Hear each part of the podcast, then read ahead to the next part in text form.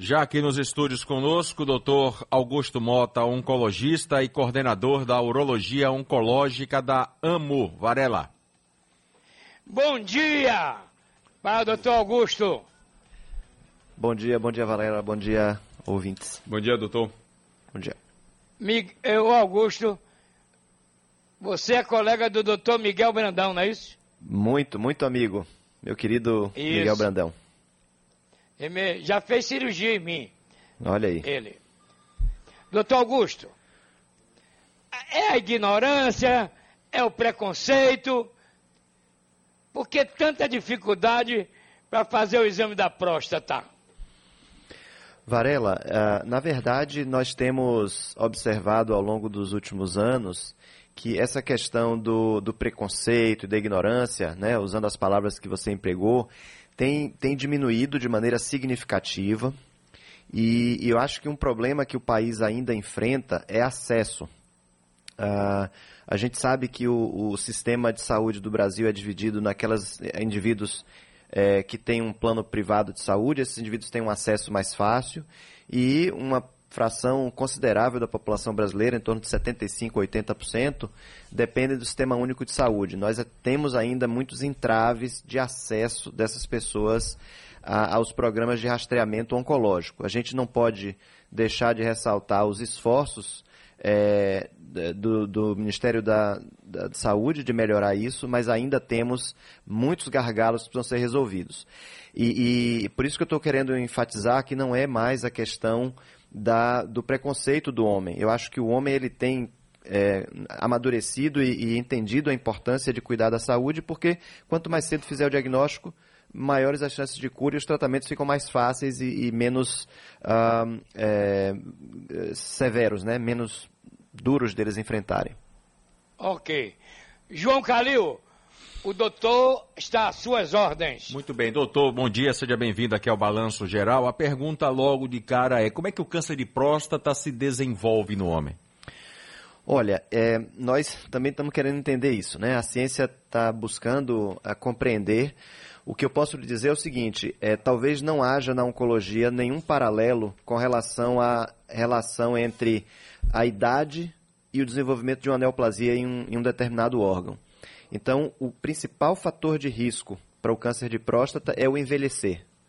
Então, há um, uma, um ditado entre nós, oncologistas, que é todo homem que viveu bastante vai ter câncer na próstata, evidência de câncer na próstata. Para vocês terem uma ideia, existem alguns estudos feitos com indivíduos que morrem de outras causas, e aí faz uma autópsia desses indivíduos e examina a próstata.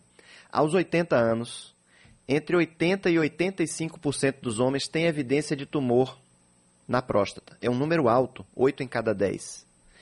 A grande questão é que, na maioria das vezes, justamente por esse indivíduo ter morrido de outra causa e não do câncer de próstata, a gente constata que esses tumores são tumores é, indolentes, como nós chamamos, né, tumores de crescimento muito lento, e ele não consegue causar problemas é, antes de alguma outra doença é, é, tirar a vida do indivíduo.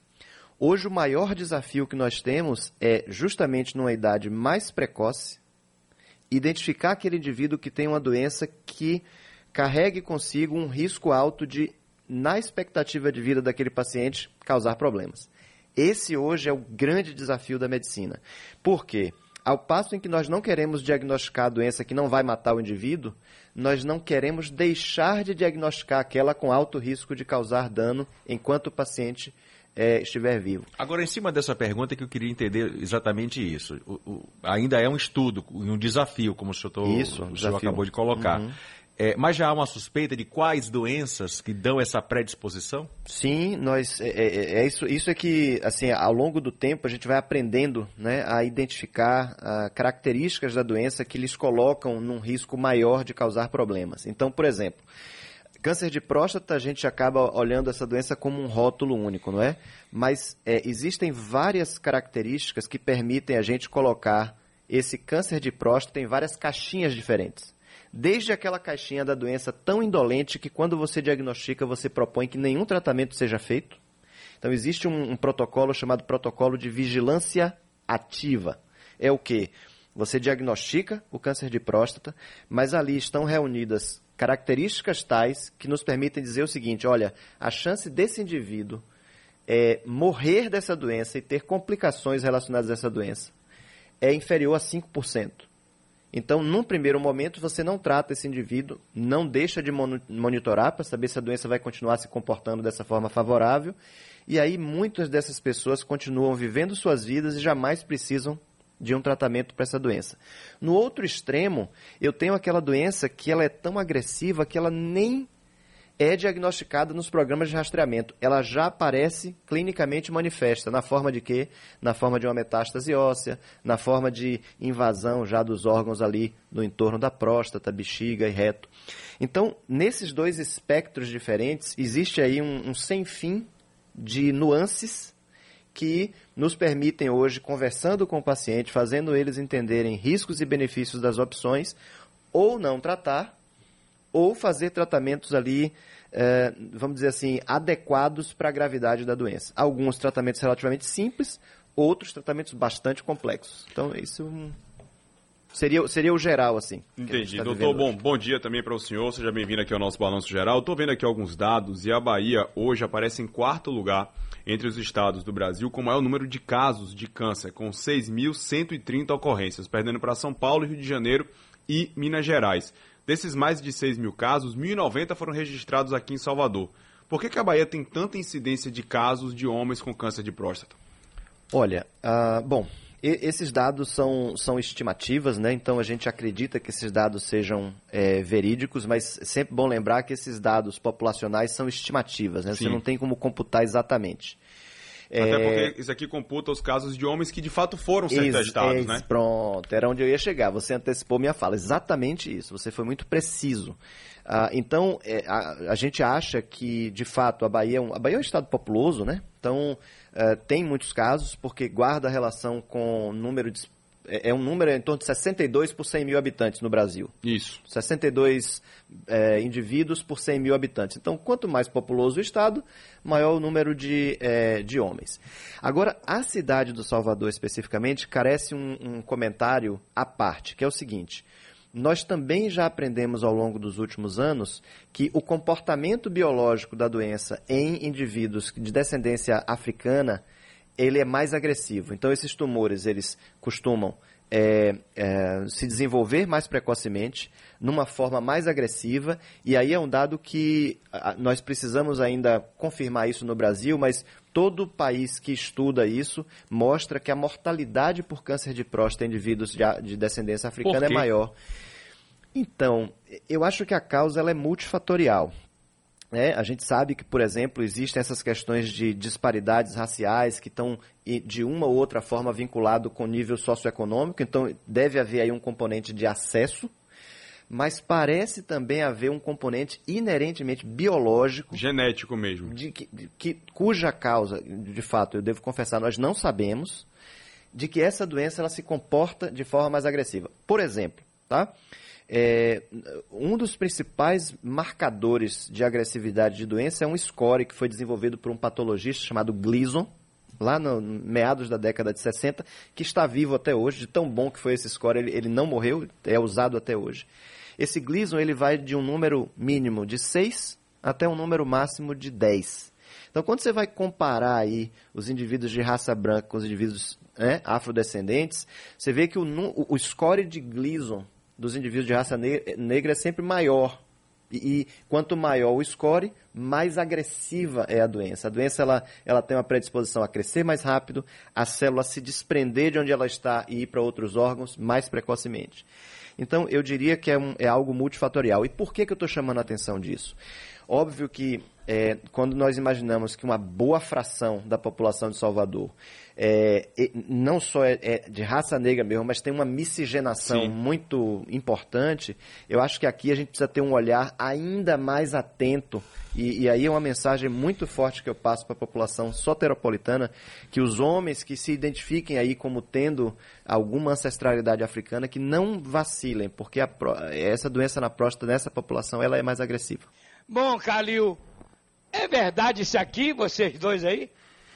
Um soldado da PM levou facada dentro do ônibus? Pô, isso aconteceu numa tentativa de assalto, uma tentativa não, um assalto é, dentro de um ônibus no túnel Américo Simas, no comércio, anteontem. E o soldado estava paisana. Estava de folga, tava, tinha saído do serviço. Meu Deus do céu. Salvador, Bahia, Brasil.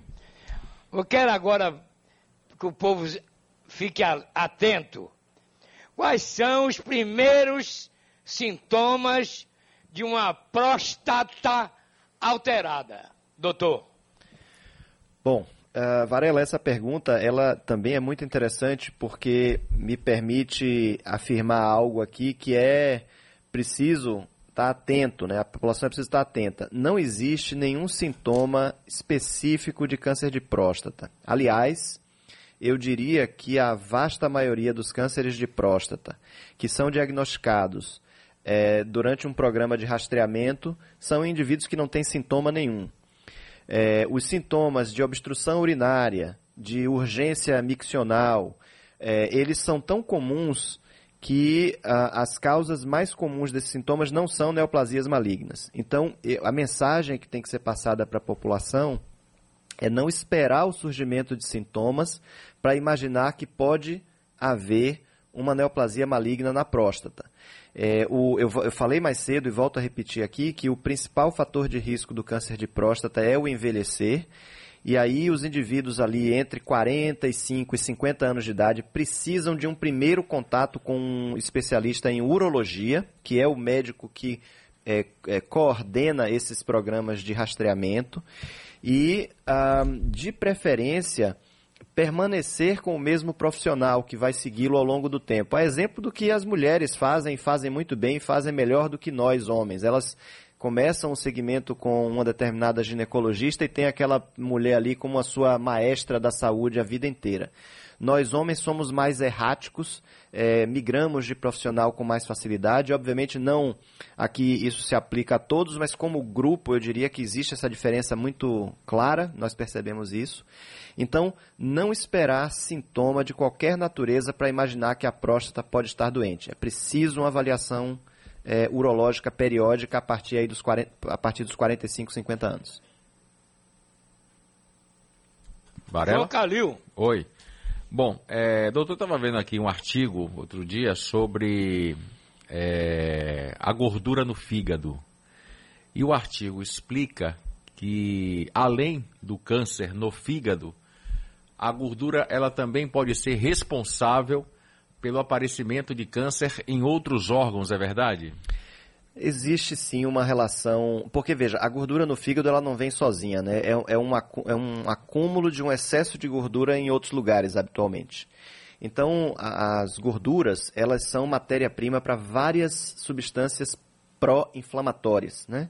Então, o que se acredita é que quando você tem excesso de gordura no corpo, você tem ali um, muita matéria-prima para que é, substâncias uhum. inflamatórias se acumulem no organismo e isso pode eventualmente é, causar e aumentar a chance de, de, de, câncer. Né? Hoje nós temos, por exemplo, uh, aumento de índice de massa corporal, né? relacionado com câncer de endométrio, câncer de mama, câncer de cólon, câncer de próstata, vários. Né?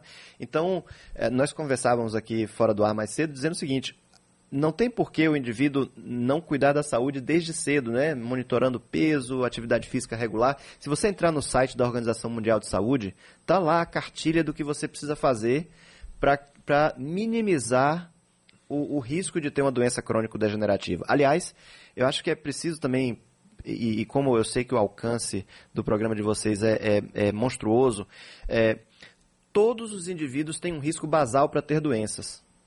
Ok? Uhum. Nós já nascemos com isso, né? É, basta você ter um determinado órgão para ter risco de aquele órgão ser afetado por alguma doença. O, nossa obrigação é atentar para minimizar e, e, manter esse risco o mais baixo possível, evitando aquelas coisas que nós chamamos de fatores de risco. Para câncer, por exemplo, o que, é que nós temos como principais fatores de risco? Exposição solar desnecessária sem proteção. É, alimentação é, baseado em alimentos ultraprocessados. Então, quanto mais natural o alimento, menor é o risco. Quanto mais orgânico. Quanto né? mais orgânico. É, excesso de bebida alcoólica. Ok?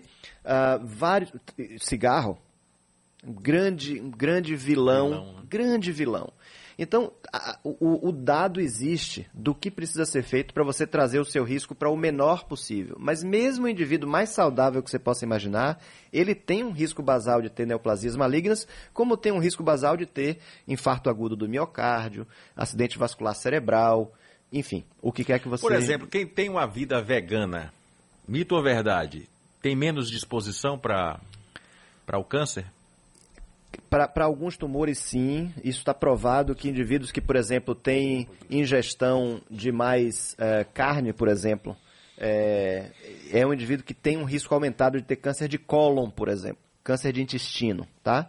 Agora, mais uma vez, o indivíduo vegano ele está completamente protegido de neoplasias malignas? De forma nenhuma. Ele só tenta, com esse hábito, é, trazer, não só para o câncer, mas para outras doenças, o, o, o, o, risco de ter uma determinada doença para o valor basal. Agora, doutor, qual é a diferença entre a hiperplasia para de fato um câncer de próstata? Porque é algo até certo ponto natural nos homens, né? É, exato. A, é, a pergunta é interessantíssima. O, esses termos, eles dizem o seguinte, a hiperplasia é, é como se cada célula crescesse ela cresce. Então, é, eu, por exemplo, uh, hiperplasia e hipertrofia, né? São no, nomes bem parecidos.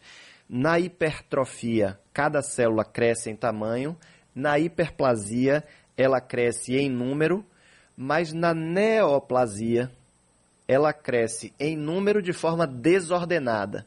Para você ter uma ideia como é que as coisas funcionam, todos os órgãos têm ali um número de células controlado. Por quê? Na hora que você atinge aquela densidade celular, existem é, estímulos inibitórios e aí as células param de se dividir. Senão, o órgão nunca pararia de Sim. crescer. Na neoplasia, que é o termo técnico de câncer, né, neoplasia maligna, esse efeito inibitório da hiperdensidade celular naquele órgão é perdido. Então a célula começa a crescer e aí distorce a arquitetura daquele órgão e aí pronto, ela começa a entrar em vaso sanguíneo onde não deveria, entrar em nervo onde não deveria, invadir órgãos vizinhos onde não deveria. Então, a hiperplasia é uma doença benigna que causa mais sintomas obstrutivos, né? Uhum. É urinários. É dificuldade para urinar, por exemplo. Né? Exatamente, né? porque a uretra passa por dentro da próstata. É um como se fosse um túnel. Então, se aquilo ali está muito denso de célula, começa, começa a apertar o, o, o túnel e não, não passa a urina. E a hiperplasia também, é, também é, pode ser analisada via o PSA e o exame de toque, né? É, então, a, a, hiperplasia, a próstata quando aumenta de volume, é uma das causas comuns de aumento do PSA. É por isso que a gente sempre fala que o PSA, como o próprio, número de, o próprio nome diz, é antígeno específico da próstata ele não é antígeno específico do câncer de próstata. Sim. Então o PSA ele pode estar aumentado em várias condições. E não necessariamente câncer, para que o homem que está ouvindo a gente não fique preocupado. Perfeito, perfeito. Eu diria até que o mais comum é a hiperplasia. É, é não ser câncer. Ou ser uma prostatite, ou, ou ele, ele, ter dosado e não ter feito algumas medidas que de fato a gente sabe que aumentam né, a, a concentração sérica de PSA, como por exemplo a ejaculação né, nos, nos três dias precedentes aumenta ali um, a, a, a, concentração do PSA. Muito sangue. tempo passeando de bicicleta, né? Acaba é, aquele trauma um ali, aquele trauma ali. É, a gente recomenda que, que de fato essa, quando o exame for dosado, seja, sejam respeitadas aquelas normas que os laboratórios passam. Varela. Doutor, doutor Augusto Mota, o nosso muito obrigado por sua entrevista. Vamos em outra oportunidade também continuar esse tema que é importante. Novembro, ainda temos 18 dias pela frente, não é isso? Um grande abraço, doutor. Obrigado, Varela. Obrigado pela oportunidade. E como eu sempre costumo dizer, a gente, Novembro Azul é um mês importante para conscientizar, mas o homem ele precisa estar atento para a sua saúde o ano todo. Então, que os homens façam do Novembro Azul o Novembro Azul o ano inteiro. Pronto, okay. um abraço, doutor. Muito obrigado. Obrigado, doutor. Um bom dia.